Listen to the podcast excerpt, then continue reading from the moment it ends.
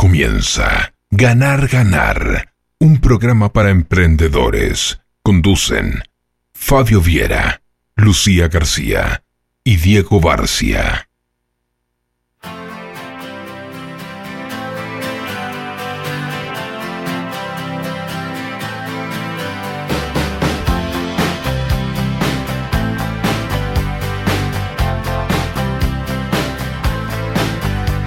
Well, it started out down a dirty road. Buen mediodía, Florida. ¿Cómo están? ¿Cómo estás, Lucía? Buen mediodía para todos, ¿cómo están? Para todos y para todas. Ahí comienza. Hoy comenzamos con un programa más de Ganar, Ganar. Así que bueno, buenos días para todos en esta mañana nublada. Parece que se viene el agua. No sabemos qué va a pasar, pero. Programa no sé, número 17 ya, Fabio, ¿eh? 17 programas. Así que 17. ya pasamos el cumpleaños de 15, como decíamos hace un par de programas. Y bueno, nos vamos acercando a los 20 que nos propusimos al inicio de este emprendimiento.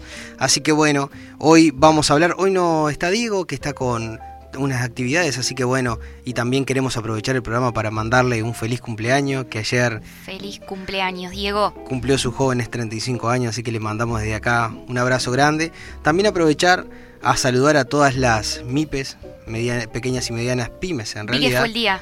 Eh, pequeñas y medianas empresas, que ayer fue el día de ellas, así que bueno, esas empresas que, que son el motor de la economía, que parece que a veces las vemos chiquitas, pero en su conjunto son quienes hacen los aportes impositivos para que después se pueda cubrir gran parte del costo del Estado y que eso funcione, y a la vez son quienes emplean al 70% de los empleados a nivel del sector privado, así que vaya el saludo para todos ellos y la importancia y relevancia que tienen en este ecosistema. Bueno, Lucía, acá quien les habla, Fabio Viera, así que junto a Lucía García hoy llevaremos a cabo un programa del cual hablaremos de las cosas que no debemos hacer al momento de comenzar tu negocio. Fabio, en el programa pasado estuvimos hablando de conversaciones difíciles. Esperemos que alguien que nos esté escuchando por ahí, si estás escuchándonos, recordá que podés escribirnos al número, ahora lo va a decir Fabio. Pero bueno, eh, junto con Diego en el programa pasado, y Fabio luego llegó y se sumó, estuvimos compartiendo algunas herramientas para poner en práctica cuando tenés que lidiar con una conversación difícil. Si pudiste experimentar en esta semana, contanos al número, Fabio, ¿cómo es el número de ganar? El ganar? número de ganar ganar que es 098-458-562, así que ahí podés enviarnos un mensaje, comentarnos, eh, hacernos alguna consulta. Y bueno, si te quedó algo de esto que hablaba Lucía la semana pasada, que es un tema de suma relevancia, que son las conversaciones difíciles, Lucía también dio tips de cómo este, podemos afrontarlo, qué tener en cuenta en esas conversaciones eh, difíciles. Y me quedo con una frase que siempre me, me- me hace ruido en la mente cuando hay una conversación que es si uno no quiere, dos no discuten. Así que bueno, sobre eso hablamos y también pueden consultarlo sobre eso, sobre cualquier otro punto que hayan visto en otros programas o de acuerdo a este programa que vamos ahora a llevar adelante, eh, las consultas o sugerencias que quieran que hagamos más énfasis en el transcurso del programa. También recuerden que todos los programas están colgados en Spotify. Todos los lunes subimos el programa, así que también pueden escuchar por ahí, que vamos viendo que, que varios de ellos tienen bastantes escuchas, así que nos alegra. como dice Diego, hay varias clases de, del liceo que nos escuchan, así que tenemos la responsabilidad de hacer un programa cada vez más informativo y que a ustedes le vaya que, generando eh, mayor información, mayor, eh, mayor cantidad de tips y herramientas para ponerlos en práctica, así que a través de ahí pueden sacar apuntes e ir escuchando. Lucía, ¿te parece que contemos la información que le pasamos a todos los oyentes sábado a sábado para que estén informados y puedan también tener algún enlace en el cual en el fin de semana tomen algún curso, capacitación o alguna información relevante? Contanos, Fabio. Bueno, vamos a mencionar el valor del dólar y su evolución semanal. El dólar hoy se encuentra a 42.10 a la compra y a la venta 44.50. La unidad indexada está a 5 pesos. Y e invitamos a todos los escuchas que pasen por uruguayemprendedor.uy, que es el portal donde nuclea este, todo lo que es la información, lo que son cursos, capacitaciones, novedades. También ahí están colgados los... eh, lo que son concursos que pueden hacer las empresas para diferentes tipos de premios y demás. Así que los invitamos a que pasen por ahí y pueden llevarse una información que les va a ser muy útil en este camino del emprendedor. Lucía, esta información la auspició Sevi Uruguay, la empresa de servicios de vigilancia con la mayor trayectoria en Florida, 20 años en el mercado, ya desde hace mucho tiempo siendo referente también en lo que respecta a vigilancia rural. Así que comunicate y habla con un representante de Sevi Uruguay al celular 095-290-910 o podés pasarte por su página web y ver todos sus servicios y demás. ¿Cómo es la página, Lucía? seviuruguay.com.uy Bueno, muy bien comencemos con esto que decíamos, Lucía. ¿Qué tema tenemos hoy, Fabián? Bueno, el tema de hoy va a basarse en todo lo que es cuando querés poner tu negocio. Ya te dimos las herramientas, te dijimos qué tener en cuenta, te dijimos cómo prepararse la mente para ese emprendimiento, cómo preparar el espacio. Hablamos del plan de negocio y en todos estos programas anteriores hemos ido hablando de la inteligencia emocional. Hemos ido capacitando por alguna manera decirlo, al emprendedor para que cuando llegue este momento del startup, de la puesta a punto y la puesta en marcha, por decirlo de alguna manera, de la empresa, qué cosas ahora tenés que tener en cuenta de no hacer o prestarle atención para que tu negocio comience organizado, con procedimientos correctos y no que en eso de hacerlo a la ligera o, o por recomendación de capaz que no un asesor y porque aquel lo hizo, no comencemos el emprendimiento o la empresa de una manera equivocada. Así que algunos errores que vamos a ir comentando, te puedes sentir este, aludido porque los hiciste o no. Bueno, acá tenés el programa que te va a ayudar a que vos lo puedas subsanar y comenzar organizado para adelante. Lucía, bueno, comencemos con esto, a ver cuáles son errores comunes a la hora de entender, eh, eh, visualizándolo desde un punto interno. Bien, como bien les comentaba Fabio, el programa de hoy tiene como propósito brindar algunas miradas en relación a lo que podríamos decir errores que cometemos a la hora de emprender.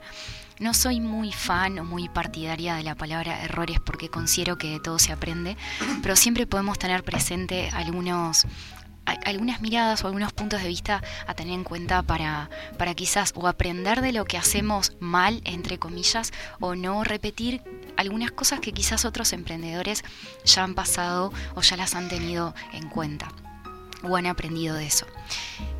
En ese sentido voy a compartir algunas miradas, como les decía, que por ahí mm, me identifican o me siento identificada a la hora de emprender Quizás ustedes saben que, vivo de, lo que hago, me dedico a lo que tiene que ver con el coaching relacional, acompañando en procesos para que las personas se lleven bien, básicamente. Y eso es lo que me llena el corazón, me llena el alma.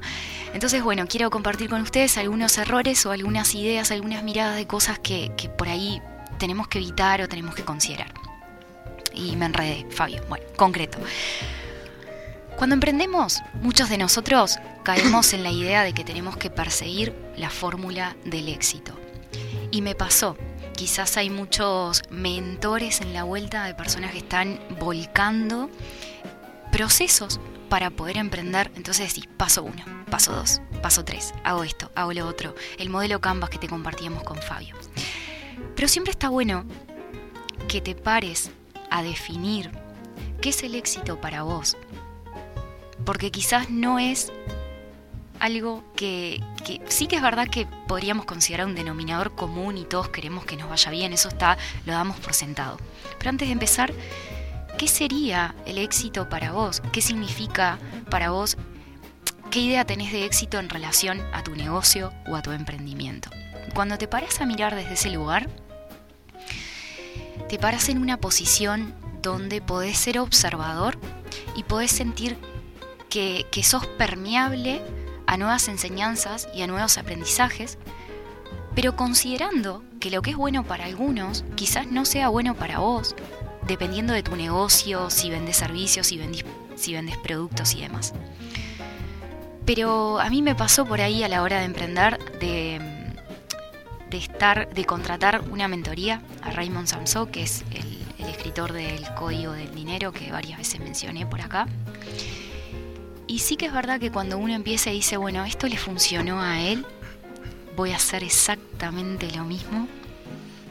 Y vieron cosas que al principio, Fabio, me frustraba como por no poder hacerlas o quizás mi personalidad no encajaba con algunas cosas o mi esencia, ¿no? Porque uno también en el emprendimiento se va conociendo y vas volcando tu talento a tu emprendimiento.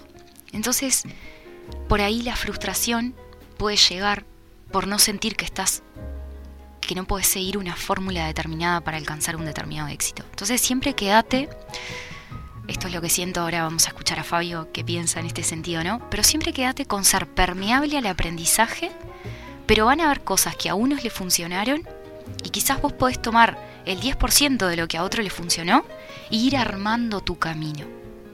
¿Sí? ¿Qué opinas, Fabio? Eh, totalmente de acuerdo. Yo creo que muchas veces los referentes que tenemos pueden ser como un, faro a seguir, pero a veces debemos ser auténticos con nuestro, nuestro emprendimiento, nuestra empresa, y tener lineamiento. El error o, o lo que frustra mucho al empresario es no considerar o no ponerse un objetivo justo. Porque a veces cuando los objetivos son elevados a la posibilidad de cumplirlo, genera el fracaso. Y el fracaso, yo siempre digo, que usted a veces se ríe, es el asesino de sueños. Porque cuando empezamos a soñar con una empresa o ese, ese sesgo de supervivencia, de decir, bueno, si aquel arrancó en el garaje y ahora es, el dueño de Amazon o, Steve Jobs, ¿por qué esta empresa no puedo tomar esos, esos parámetros y seguirla de esta manera? Y porque están en condiciones distintas, en negocios distintos, con un mapa de competidores distintos. Y ahí, como tú bien decís, estar permeable al aprendizaje, tener eso como faro y extraer lo que a mí me sirve y se adecua también a mi negocio. Por hay cosas que están, son una guía, pero a veces están eh, valuadas a un nivel más alto del que yo en este momento estoy. Están como un escalón más alto a nivel de, de, puesta a punto. Y eso lo tengo que traer un poco a tierra y decir, bueno, quiero llegar a este escalón. Pero ¿en cuánto tiempo?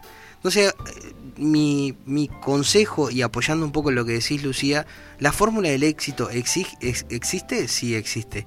Pero ahora, mi fórmula del éxito va a ser la que yo tengo que recorrer.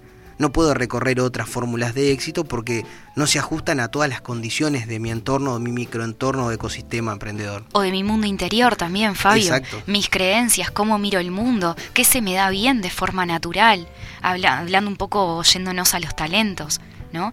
A mí me pasó en este recorrido y comparto desde ese lugar, ¿no? De decir, bien, tomo esto, gracias, bien, tomo esto, bien, también, con quién resueno, con quién voy armando mi camino, pero no seguir eso de paso uno, paso dos, paso tres, genera frustración. Sí, y eso mismo tenemos que llevarlo a cabo con las tres P que yo siempre digo, que ahora vas a hablar, Lucía, de una de ellas, que es, una de, de las P es la pasión. O sea, tomar esas cuestiones y seguirlo con pasión. La otra P es play, que es jugar, divertirse en el camino. Y la otra que quiero que me expliques un poquito, Lucía, es el propósito, que a veces no lo tenemos claro. Entonces, ese propósito el que yo debo de poner en foco y darle una claridad, darle una visión. A ver, contanos un poquito, Lucía, bueno, ¿qué pasa con ese propósito? El segundo punto que se me ocurre compartir y que todos caemos en algún momento es no tener claro el propósito de para qué emprendo.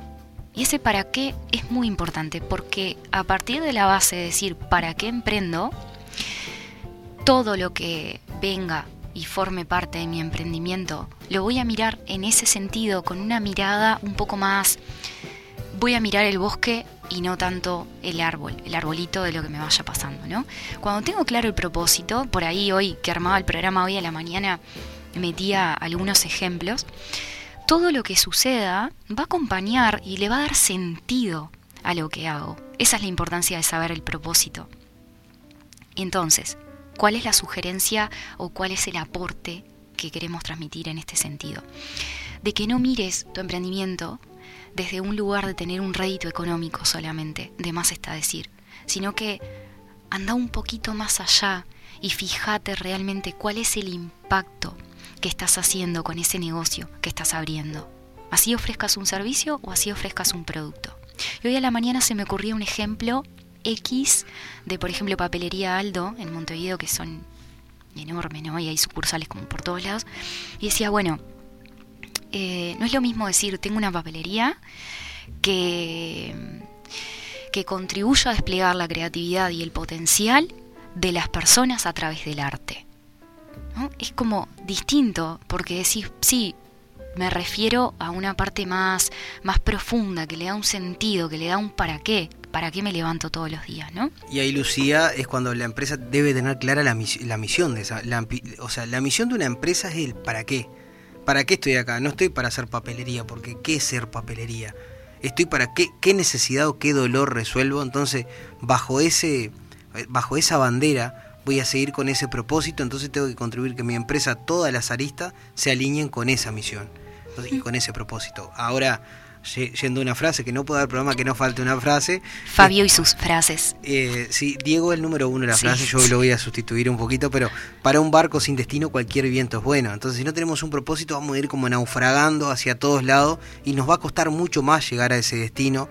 Y en el medio vamos a enfrentarnos a tormentas, a una cantidad de cuestiones que nos van a impedir o nos van a frustrar en el camino. Entonces, el propósito, Lucía, tenerlo claro es fundamental. A veces ese propósito por ahí, Fabio, me voy a ir por defecto a las relaciones. Eh, por poner un ejemplo muy sencillo, hay veces que decimos, bueno, ¿para qué estoy en pareja? ¿Para qué tengo una relación de pareja?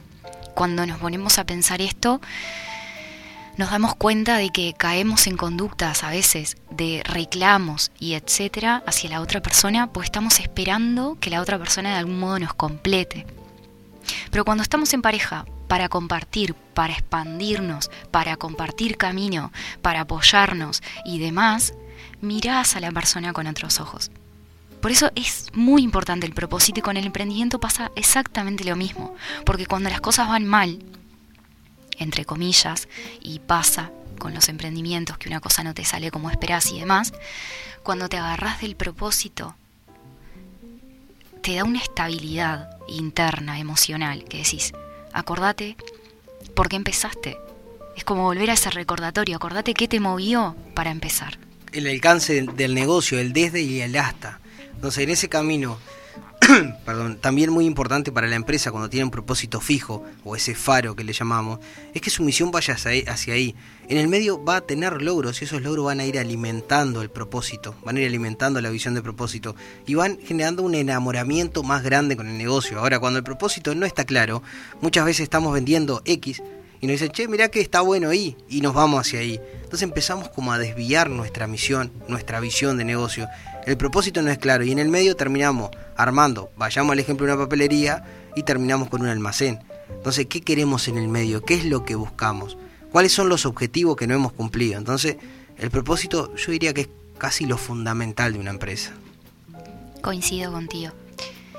Y un tercer punto, Fabio, que se me ocurría,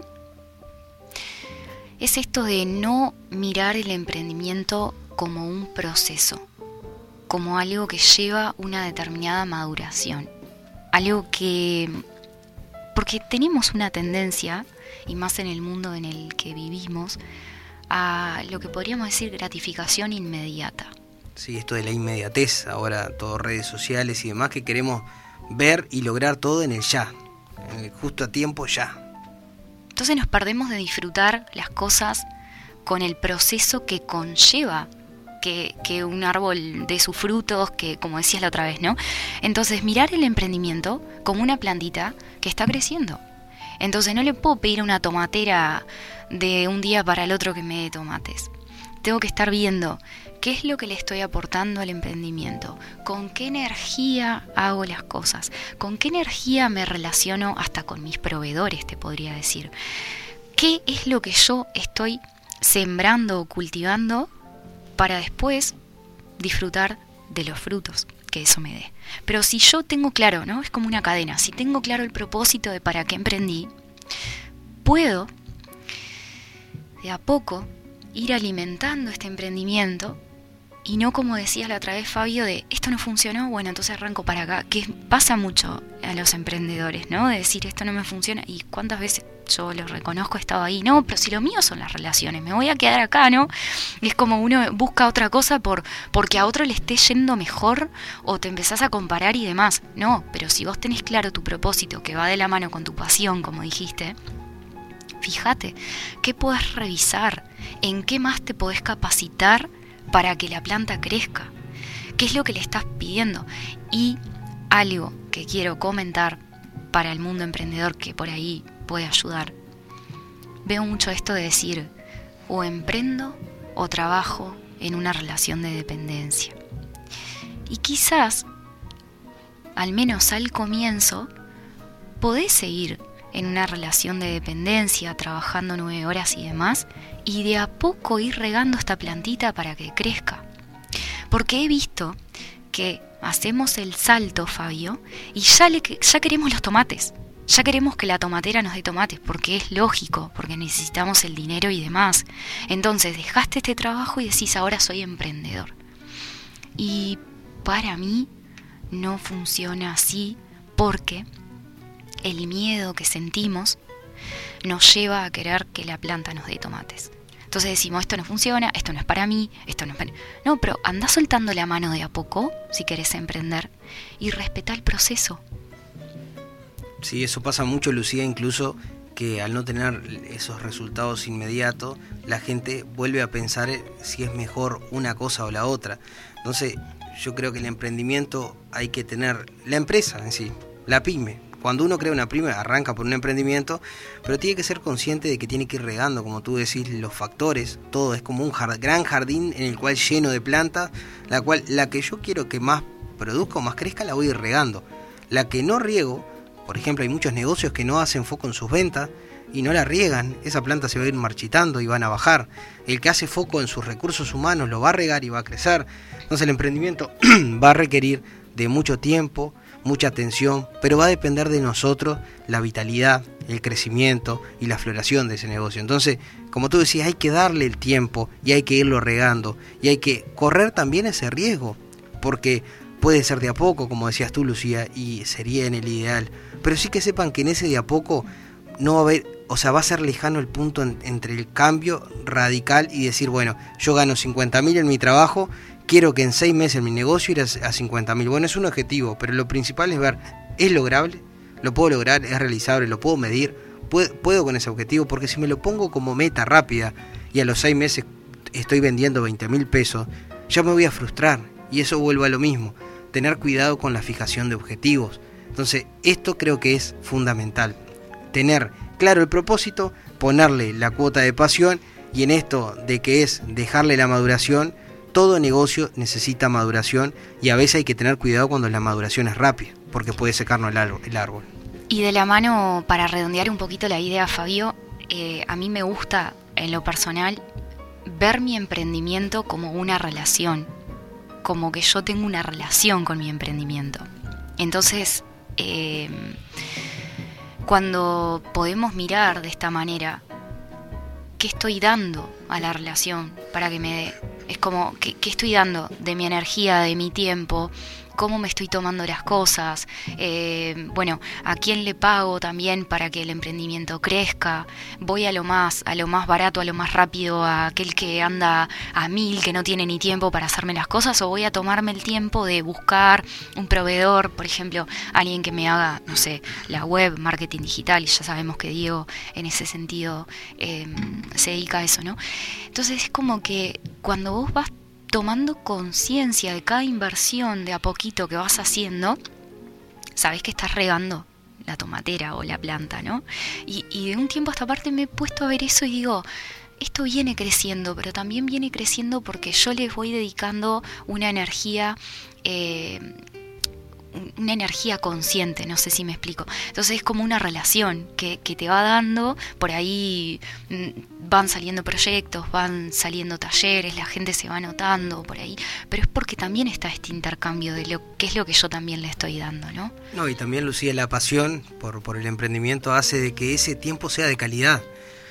no es que hay un tiempo, yo tengo que dedicar mucho tiempo a mi emprendimiento. Esa pregunta de, ¿y mi emprendimiento qué horas me va a llevar? En un momento cuando lo sentís que lo estás viviendo, no te das cuenta, porque la pasión que vas, el, objetivo que hablábamos, el propósito y esto de tener claro el proceso, van llegando a que capaz que te levantaste y lees un mail, pero estás de noche viendo videos para aprender cosas que vas a poner en práctica, o te compras un curso que no es por obligación, sino porque sentís que va a alimentar tu proyecto. Entonces, esto de hacerlo en un proceso y regar la planta es una recomendación que para mí de este programa es una de las fundamentales que se tienen que llevar, que es darle tiempo al emprendimiento y volcarle tiempo, vivir el emprendimiento. Claro, vivir el emprendimiento, me encantó. Vos, vos imagínate, si siempre estamos cansados, si siempre estamos, y, todo lo hacemos con esa energía, ¿entendés? Como, como un extra, eso es lo que plasmamos sobre nuestros emprendimientos, así sean redes sociales o lo que sea se hace las cosas apurado, en fin, estamos entregando eso y se siente, se siente. Sí, e- es así, Lucia, es así. Bueno, vamos terminando este primer bloque de Ganar Ganar. Y esta primera parte fue auspiciada por nuestros amigos de AG Consultores. AG Consultores es una firma asociativa constituida por contadores, licenciados y profesionales especialistas en PYME, que convergen en la búsqueda de soluciones empresariales para el crecimiento a sus clientes. Como decíamos, en AG Consultores vas con un problema y te llevas una solución. AG Consultores, experiencias profesionales de confianza para tu tranquilidad empresarial.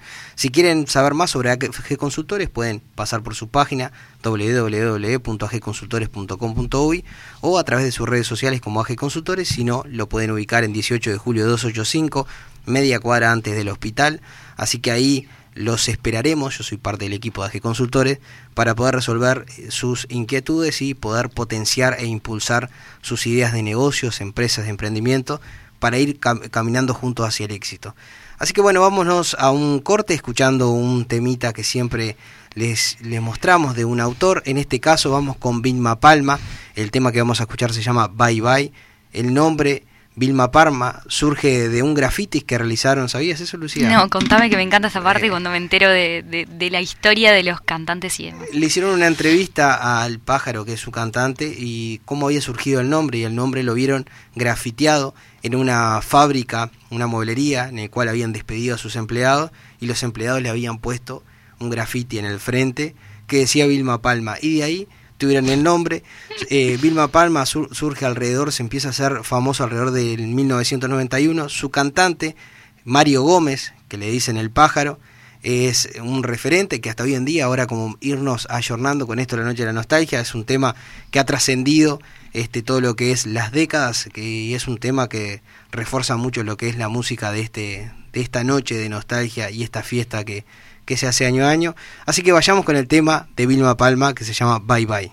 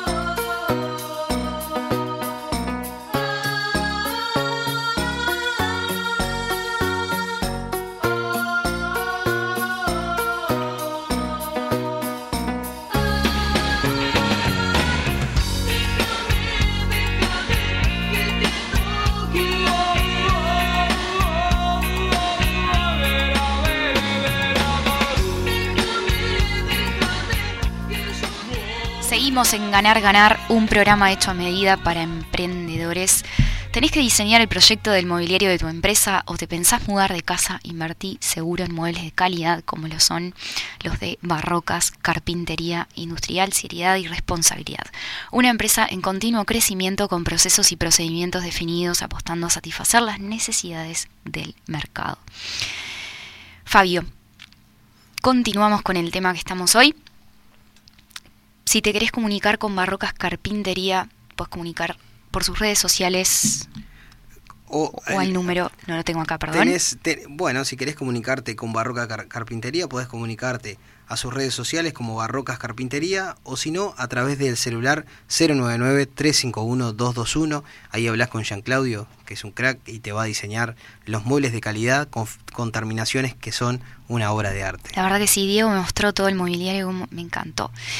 Bueno, Fabio, seguimos compartiendo este tema que hoy nos convoca, que estamos hablando de algunos errores a la hora de, emprender y por acá estamos dando algunas sugerencias de cuestiones que, podemos tener en cuenta a la hora de emprender. Bueno, eh, vamos a ir un poco ahora a lo que es muchos emprendedores estamos en la etapa de que se van a inscribir su empresa. Y ahí empiezan a pasar varias cosas. Una, vamos a ir un poco más desde lo más por encima de, lo terrenal, digamos, de, lo- de la puesta a punto de la empresa, viendo algunas cosas que son fundamentales. La primera, algunos por su talento, por su experiencia, su especialidad que tienen en, en la empresa que dejaron antes de comenzar su negocio, empiezan su negocio sin ponerle un nombre. Entonces esto a nivel de marketing es un problema, porque ¿cómo te voy a ubicar? Y cuando vos no estés o si te conozco voy a un taller, ya tampoco voy a saber si sigue siendo tuyo. Entonces lo importante para hacer una asimilación, un posicionamiento o generar un buen branding de mercado es que tu empresa tenga un nombre. Ese nombre después yo voy a tener, la persona que tiene la empresa con ese nombre va a después proyectar todo lo que es su estrategia de medios, sus pautas y demás, y va a hacer una campaña de acuerdo a su presupuesto y de acuerdo a lo que él quiera, pero con un nombre. El nombre es fundamental. Yo soy devoto de que las empresas no tengan nombres personales, aunque muchos hoy en día esto del marketing digital trata mucho la humanización de la marca, que La marca personal. la ¿no? marca personal que se vaya de la mano con la marca corporativa, que está bien que la marca corporativa vaya de la mano con la personal, pero ahí tiene que haber una marca corporativa, que la personal la apoye, pero pongámosles que a un negocio le ponemos Juan Gómez, electricista, Juan eh, panadero. Entonces, está bueno que después pueden haber muchos Juanes panaderos. Entonces, lo importante es que tu panadería se llame X y esa X después se potencie y logre en el consumidor un posicionamiento que después me referencie. Quiero comprar bizcocho y sé que los mejores son de X. Entonces, buscamos, eh, comencemos con un nombre. Comencemos atrás del nombre como una propuesta de valor. Sea, analicemos, está bien que comencemos a marchar con el negocio, pero analicemos mucho en qué puedo diferenciarme y agregar valor a mi cliente. Y sigamos ese propósito de empresa de mejorar la propuesta de valor y dar más de lo que el cliente, cuando la expectativa y la realidad, que son dos, dos vectores que hay que tener en cuenta en el mercado, cuando la expectativa supera la realidad, o sea, cuando la realidad, digamos, cuando lo que quiero, espera una persona de mí, es la expectativa, vamos a, a hacerlo más claro. Expectativa es lo que cuando mi consumidor o mi cliente lo que espera de mi producto o de mi servicio. La realidad es lo que yo le voy a brindar como experiencia. Si la realidad está por encima de la expectativa del cliente, yo voy a lograr que ese cliente se fidelice. Entonces, busquemos una propuesta de valor en la cual la bandera es la realidad por arriba de la expectativa y sorprender. Segundo punto a tener en cuenta, no cometer el error de adecuar mi negocio a la demanda, porque ahí después que me piden hacer un bizcocho de este color, hacer un bizcocho con este sabor, hacer un bizcocho y no sé qué estoy haciendo. Entonces hagamos el mejor bizcocho de esta forma para que quien quiera comer este producto me venga a buscar a mí. Segundo punto.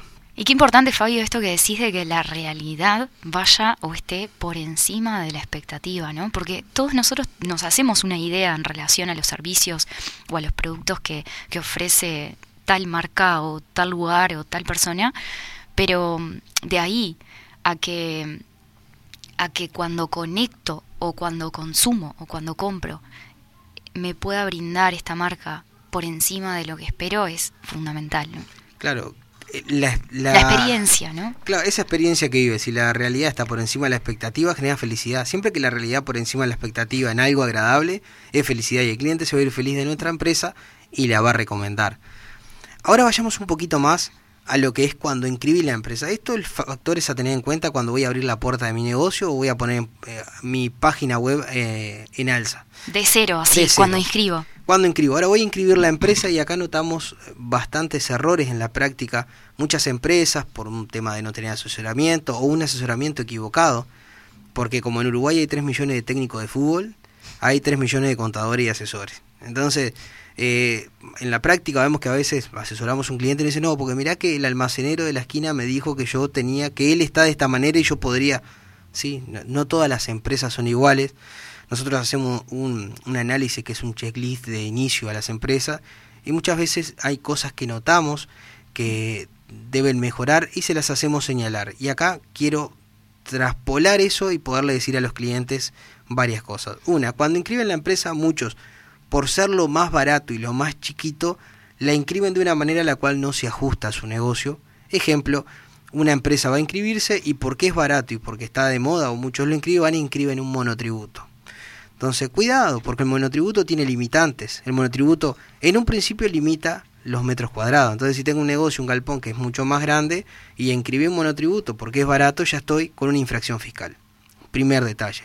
Segundo detalle, cuando no proyectamos nuestra venta, tenemos productos que tienen un valor alto y no proyectamos eso, vamos a inscribir un, en una categoría de empresa en la cual a los dos meses ya pasamos el tope de venta y nos limitan, a la, la DGI por ejemplo, al monotributo lo limita a que puede vender X. Si vendemos más de eso, estamos otra vez en infracción fiscal. Entonces nos vamos a encontrar con una cantidad de problemas que en esto lo recomendado es asesorarse y ver que muchas veces el más barato no es el que se adecua a mi empresa. Entonces comencemos con el que se adecua. Y ser prolijo en eso que comenzamos. Si comenzamos con una pequeña empresa, que hagamos la venta, porque a veces en la vorágine la hacemos en un cuaderno y no la traspolamos a la, a boletera, a la, libreta de facturas. Entonces, después queremos pedir un préstamo de un banco y no tenemos eso, entonces ya tenemos una limitante. Entonces, seamos prolijo con las ventas. También después no, no pasamos las ventas, por ejemplo, a la, facta, a la libreta de factura y no tenemos un control de cuánto. Entonces, después si un día nos cae una inspección y va a decir, bueno, préstame la libreta. Pero pará, tenés 25 mil pesos de venta. Sí, tengo 25. Bueno, ¿y los gastos? Entonces ahí está donde yo tengo que llevar un control de los gastos y las ventas. Si los gastos son mucho más grandes que la venta, puedo tener un error de que la empresa no está siendo rentable en principio. Pero si es por desprolijidad, voy a tener un problema fiscal. Entonces, seamos prolijos con la facturación, sea, no, debemos de inscribirnos en la categoría correcta. Esas son dos recomendaciones, la prolijidad y, de- y que nos asesoremos siempre por profesionales, por técnicos y no por el vecino del almacenero o lo que esté de moda, porque ahí es donde nosotros llevamos un concepto, una creencia de que mi empresa tiene que estar ahí por barata, por lo que sea, y no es lo que se adecua a mi negocio, entonces me voy a limitar el crecimiento. Fabio, contando un poquito desde tu experiencia, ¿nos podés decir eh, monotributo a qué se refiere? O sea, para alguien que nos esté escuchando y que empiece de cero de cero. Por El ejemplo, monotributo es- si sos coach o si, so- si brindás servicios de estas características. Bueno, ahí, ahí tendría que irme un poquito por las ramas con el tema del asesoramiento, pero eh, si sos coach, por ejemplo, que vendís un servicio intangible, o sea, que vendís un servicio que no es un pro- una intermediación de producto, eh, ese tipo de empresas se deben de inscribir como servicios personales, porque no combinan capital y trabajo, sino que solamente dan un servicio que es intangible. En el caso de una pequeña tienda que abrió, tiene que ver varias cosas. Primero que el monotributo está limitado, es el 60% de 305.000 UI, que hoy en día, bueno, tendría que sacar la cuenta, no tengo en la cabeza los valores exactos, pero pongámosle que anda cerca de los 70 mil pesos en ese entorno. Después cualquier cosa le, le pasamos si alguien quiere saber exacto cuánto es. No lo traía anotado. Pero ahí tenés un límite. Entonces, si vos tenés un producto que cuesta 10 mil pesos y pensás vender 10 por mes, ya estás pasado el límite del promedio de monotributo. Primer punto. Segundo punto, el monotributo también, como es de pequeña dimensión, permite que los locales tengan hasta 15 metros cuadrados. Entonces, si abrís un local que tiene 30 y te cae una inspección, ya tenés una contravención fiscal. Mira, Entonces, muchas cosas se tienen que adecuar y también el monotributo no es para todos los rubros, es para algunos rubros. Entonces, al estar mal inscripta una empresa, ya cuando te cae una inspección, ya tenés una infracción.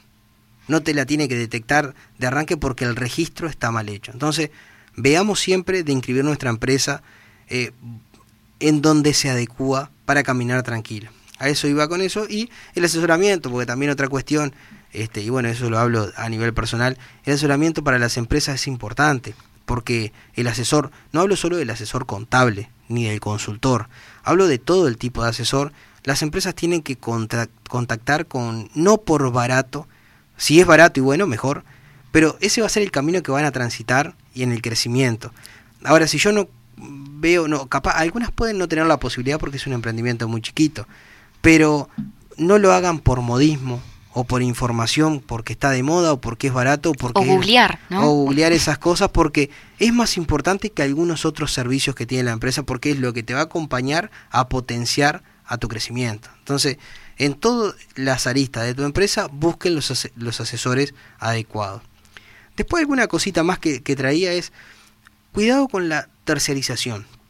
Muchas veces algunos dicen, bueno, voy a contratar esto, eh, voy a contratar estos tres servicios y, y voy, a, voy a evaluar la opción de un empleado o alguien que le cree una empresa. Entonces, hay cuidado, porque si yo, si a quien le cree la empresa oficia como un empleado, hay dependencia económica y en su contrato tiene que seguir horarios y demás, lo que va a pasar con eso es que si mañana lo quiero despedir, voy a tener los mismos resultados, el mismo costo que si despido a un funcionario. Entonces, cuidemos el contrato de cuando vamos a integrar un, un empleado a nuestra empresa y busquemos si es empleado es empleado y si es tercerizado y es una empresa, bueno, que no haya dependencia económica, que él sea libre. Entonces ahí sí, contratemos. Las un- cosas claras de entrada. Exacto, porque a veces todo eso después la empresa camina bien, pero camina sobre una nebulosa, sobre costos que no son reales, sobre acuerdos que tampoco son reales. Y donde una de estas cosas fallen, me van a descolocar toda la empresa. Eh, eh, un claro ejemplo es cuando las empresas caminan y caminan y están caminando en una subrentabilidad. O sea, no es la rentabilidad real porque muchas de esas aristas no están bien asesoradas, entonces están hechas de una manera que no está correcta. Y donde una de esas falle, yo voy a tener problemas financieros, problemas de funcionamiento, muchos problemas que son buenas siempre si ponemos el negocio, analizarlo con la rentabilidad correcta. Me voy a ir un poco, Fabio, a- hablando de cuestiones de, de qué energía le estoy poniendo también, ¿no? Porque si ya empiezo como el árbol torcido, lo semejante atrae a lo semejante. Después termino atrayendo dolores de cabeza que tienen que ver con, con esas cuestiones que ya de entrada las empecé a construir torcidas, ¿no? Sí, es tal cual. Ot- otra de las cuestiones que también hay que tener en cuenta es el, el arribo en manada a la empresa. ¿Qué es esto? Se llama una tendencia en manada cuando algo se pone de moda y yo como eso hay muchos que andan bien, yo voy a poner ese negocio. No, analicemos el negocio. Eh, eso pasó y lo decíamos en los primeros programas que los cibers estaban de moda y el que tenía un poco de plata ahorrada iba y ponía un ciber. No vayamos a un emprendimiento que está de moda sin antes analizarlo, porque esto lo que hace es que se sobre es como una sobrepoblación de empresas en un, en un mercado chico y van a terminar que entre todas se van a terminar extinguiendo. Otra cuestión a tener en cuenta también es que yo siempre digo, si sos empresario, sentate en una mesa donde hayan cinco personas y cuatro sepan más que vos. Entonces, el empresario somos el promedio de las cinco personas que habitamos todos los días, entonces pónganse en lugares, en mesas, en cursos, en conversaciones donde hayan más empresarios y que no seamos nosotros los cracks, que hayan otros que sepan mucho más que nosotros, así estamos en continuo aprendizaje. Eso es importante, por eso están los ecosistemas. Vayan, vincúlense, agarren cursos, siéntense en conversaciones empresariales, hablen de negocios, que eso va a empezar a dar experiencias de, de otros tipos, no tiene por qué ser el mismo giro de la empresa. Son muchos empresarios que después el conocimiento y las experiencias van de alguna forma a mentorizar nuestro emprendimiento. Cultivar una actitud de estar abierto al aprendizaje. ¿no? Estar abierto, sí, abierto al aprendizaje y en búsqueda del aprendizaje. Eh, otra cosa que también a veces es complicado en las empresas es el optimismo exagerado. Esto cuando pensamos, analizamos el negocio eh, y nos apegamos a que es bueno, me va bien, y si voy perdiendo plata, me tiene que ir mejor, tengo que buscar la vuelta, sí. Se puede analizar y ver, pero si el negocio vemos que no hay un mercado para ese negocio, tenemos que ver de desapegarnos o reinventar el negocio en un plazo, o sea, a tiempo, justo a tiempo. Porque si nos enamoramos del negocio y vemos que no anda y pedimos un préstamo y empezamos a... ¿Qué pasa? El préstamo, algunos ven, si el negocio es viable y tiene rentabilidad, está bien porque la financiación externa puede potenciar mi, mi negocio o emprendimiento. Ahora, si el negocio no está caminando, lo, lo pusimos puesta en marcha el negocio. Vimos que el primero no anduvo, lo reinventamos, buscamos cuestión y no anda y seguimos cubriendo costos. Y pedimos un préstamo para ver ese costo sin analizarlo. Vamos a tener los costos que no cubrimos más el costo del préstamo. Entonces cada vez los costos se van como incrementando. Entonces seamos analíticos, establezcamos procedimientos. Esta otra cosa ya quiero hacer detenerme un poquito con el tema de los procedimientos.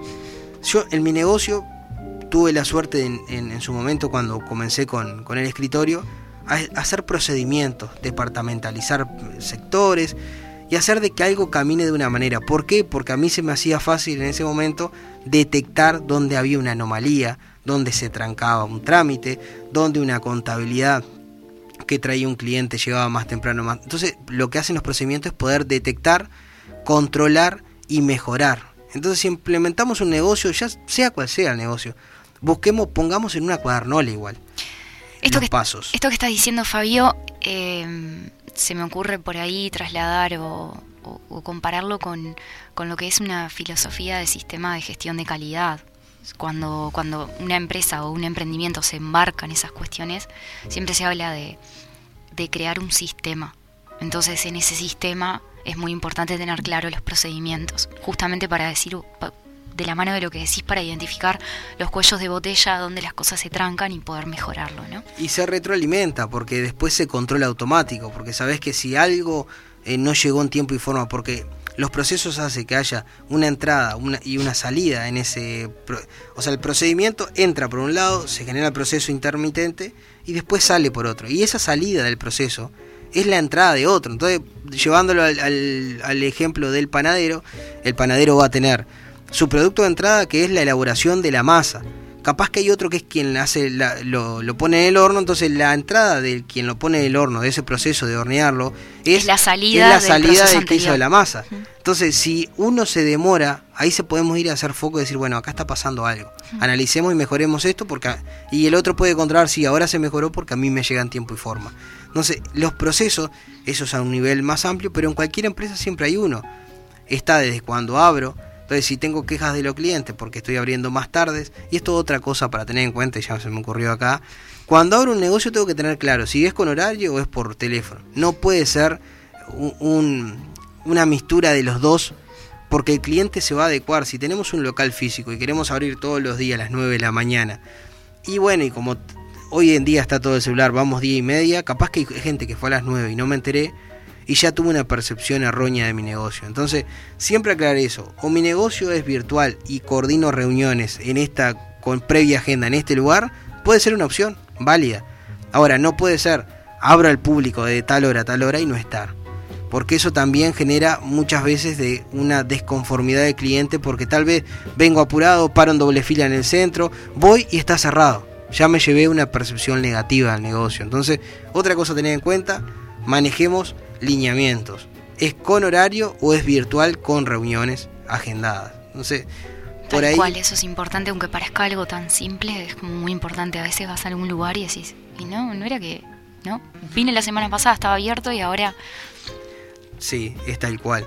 Y bueno, y establecer negocios dinámicos que se vayan reinventando, que no se vayan a, la a los commodities de negocios, de servicios, como se le llaman ahora, que es que hay muchos del mismo porque ninguno se diferencia. Entonces, lo que juega a favor es el precio. Como todo commodity, el más barato el que se compra. Entonces, intentemos la no comoditización de los negocios. Y acá voy a engancharlo con el último tips que le voy a dejar, que es no entrar, si entrar al mercado con un producto bueno, bonito y barato, a veces es un problema. ¿Por qué? Porque nosotros si competimos contra el del frente cuando entramos al mercado y vemos que el del frente lo tiene a 10, pero nosotros tenemos 8 de costo de, directo del producto y 2 de costo fijo del local, no puedo pelear en precios contra él. Entonces no vayamos de ojo cerrado a hacerlos más baratos, porque después el cliente no nos va a aceptar que subamos de golpe y si no nos acepta eso, se nos va a mudar al cliente de enfrente, nosotros no vamos a tener venta y mi negocio se va a fundir. Entremos con una propuesta de valor alta, que el cliente me compre a mí porque el precio es adecuado, tal vez no el más barato, pero el adecuado, pero la valorización que tiene de mi propuesta de valor es alta. Esto que hablábamos hoy de realidad expectativa. Tengo que buscar variables aledañas al producto, o sea, un producto ampliado que se llama, que satisfagan más necesidades o deseos de mi cliente sin importar el precio. Tampoco nos vamos a ir muy arriba en el precio porque ahí este, no nos va a comprar nadie porque es muy difícil llegar a que esa percepción de valor llegue al precio. Pero tengamos en cuenta eso. No bajemos el precio para entrar de primera en el mercado porque después subirlo es difícil y para bajarlo siempre hay que analizar si en cuanto a costo y rentabilidad eso es una buena decisión. Así que bueno, Un programa para sacar apuntes, te diré, ¿no? Para sacar De todo. para sacar a punta. En realidad lo pensamos de esa manera. Dijimos, vamos a ir con un tema a desarrollar o vamos a ir desde nuestra experiencia a tirarle tips para aquel porque no ha surgido mucha consulta en la semana de gente que ya está in- eh, instalando o emprendedores que quieren instalar si esc- escuchan el programa que nos preguntan, che, me instalo, ya tuve en cuenta todo esto y dijimos, bueno, ¿por qué ahora no le decimos lo que tienen que hacer en ese punto cero? Tal cual, Fabio. Bueno, vamos con segundo tema de Vilma Palma. Bueno, vamos con el segundo tema de Vilma Palma, vayamos con Auto Rojo.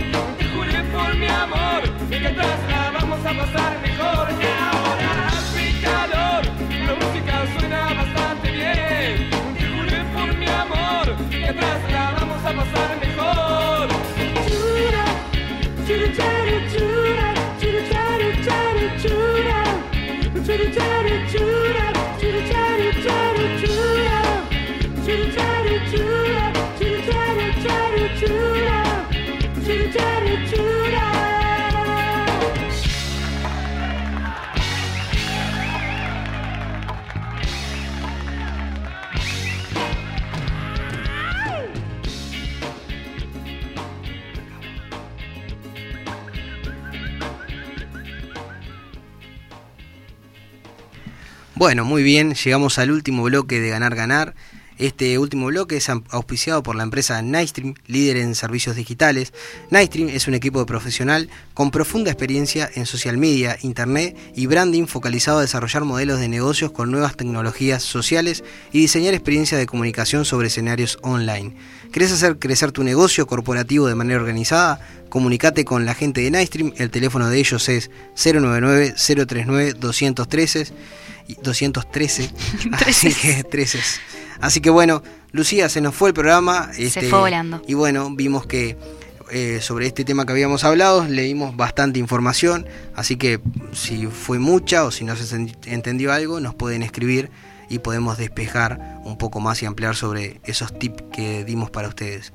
Así que bueno, nos fue un programa más de ganar ganar, se, nos, se fue el programa número 17 y bueno, si quieren escuchar este podcast sobre este mm, programa de hoy lo pueden encontrar en Spotify a partir del lunes. Nosotros lo subimos y ustedes pueden encontrar este y los anteriores para poder sacar anot- anotaciones sobre los tips y herramientas que le vamos dando todos los sábados. También, Fabio, estamos colgando en LinkedIn. Tenemos una página por LinkedIn de Ganar Ganar que estamos subiendo todas las semanas eh, los programas. Venimos subiendo, creo que el- recién el séptimo octavo programa, pero también lo pueden encontrar por ahí. Bien, y también en la fanpage de Facebook que se llama Ganar Ganar como el programa, también pueden encontrar col- colgados ahí los enlaces para ir a escuchar los podcasts. Bueno, si quieren eh, saber de más de nosotros, también nos pueden seguir en nuestras redes sociales, arroba Lucía García Alarcón, arroba Diego Barcia y arroba Fabio Viera. Fabio, me gustaría comentar algo. Este próximo miércoles, miércoles 18 de, agosto, vamos a estar dando un taller con una amiga que se llama Victoria Cardelino, que la hemos mencionado en otras oportunidades. Va a ser un encuentro, un espacio para trabajar nuestra autenticidad. La idea que tenemos con Vicky es que podamos hacer introspección, mirarnos un poquito y propor- proporcionarles herramientas de, de coaching y de desarrollo personal para todo aquel que quiera acercarse y compartir este encuentro con nosotros porque sienta que de alguna forma no está pudiendo expresarse o no está pudiendo abrirse mismo para hasta crear un emprendimiento, no está pudiendo conectar con ese ser que vive en cada uno de nosotros y combinar y alinear lo que pensamos con lo que sentimos, con lo que decimos, ¿no? Es como una especie de, de- de apertura que te proponemos en este encuentro para que te animes a ser, a ser, para que te des el permiso de ser. Así que si te gustaría recibir más información, me puedes escribir al 098 800 298 ahí te voy a estar respondiendo encantada. o también podés buscarnos, como dijo Fabio, por, por nuestras redes sociales y, y en lo particular para este taller a Lucía García Alarcón en lo que es mi perfil de Instagram.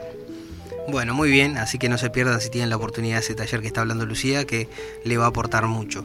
Bueno, Lucía, se fue el programa, vamos hasta el sábado que viene que nos volvemos a encontrar con uno, un programa más de Ganar Ganar. Tal vez tengamos una sorpresa, un invitado que queremos traerle a ustedes la información de lo que es esto de criptomoneda, Bitcoin y demás. Y estaremos ampliando un poco más sobre la semana en nuestras redes sociales. Así que bueno, los esperamos el próximo sábado. Que tengan un buen fin de semana. Nos vemos. Que tengan un hermoso fin de semana.